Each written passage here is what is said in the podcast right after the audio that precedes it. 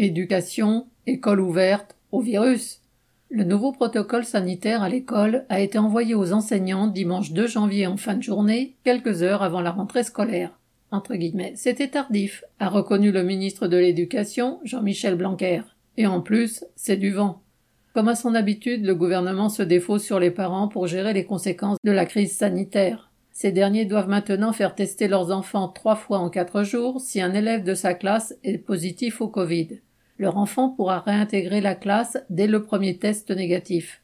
À charge pour les parents de faire la queue dans les files d'attente interminables pour faire un test et obtenir deux autotests gratuits en pharmacie, s'il y en a, ce qui n'est pas garanti, d'après les déclarations des représentants des pharmaciens. La contamination touche aussi les enseignants, et ce n'est pas du tout une surprise. Le mois dernier, le Conseil scientifique avait estimé à un tiers, voire plus, le nombre d'enseignants susceptibles d'être touchés en janvier. Le ministère, lui, n'a rien anticipé du tout, et aucun recrutement de remplaçants n'a été effectué. Résultat, dans des écoles où l'enseignant absent n'a pu être remplacé, l'accueil des élèves ne peut se faire. Faute de mettre les moyens, Blanquer se contente d'aligner les évidences, entre guillemets. Plus d'absents que d'habitude, ça peut désorganiser l'école. Le gouvernement se défausse également sur les collectivités territoriales pour investir dans des capteurs de CO2 et des purificateurs d'air recommandés par les autorités scientifiques.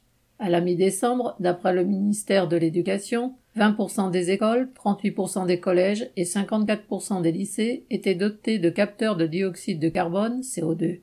Mais même ces pourcentages sont trompeurs, parce que nombre d'établissements ne possèdent qu'un seul capteur pour de nombreuses salles. Le gouvernement demande aux enseignants d'aérer les salles en feignant d'oublier que c'est impossible dans bien des endroits.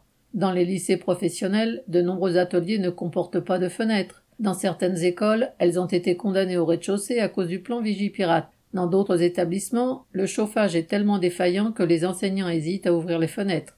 Enfin, dernière mesure contre la propagation du virus en milieu scolaire, les enseignants ne pourront plus prendre leur café debout. C'est sûr qu'avec tout cela, il ne leur reste plus qu'à aller se coucher.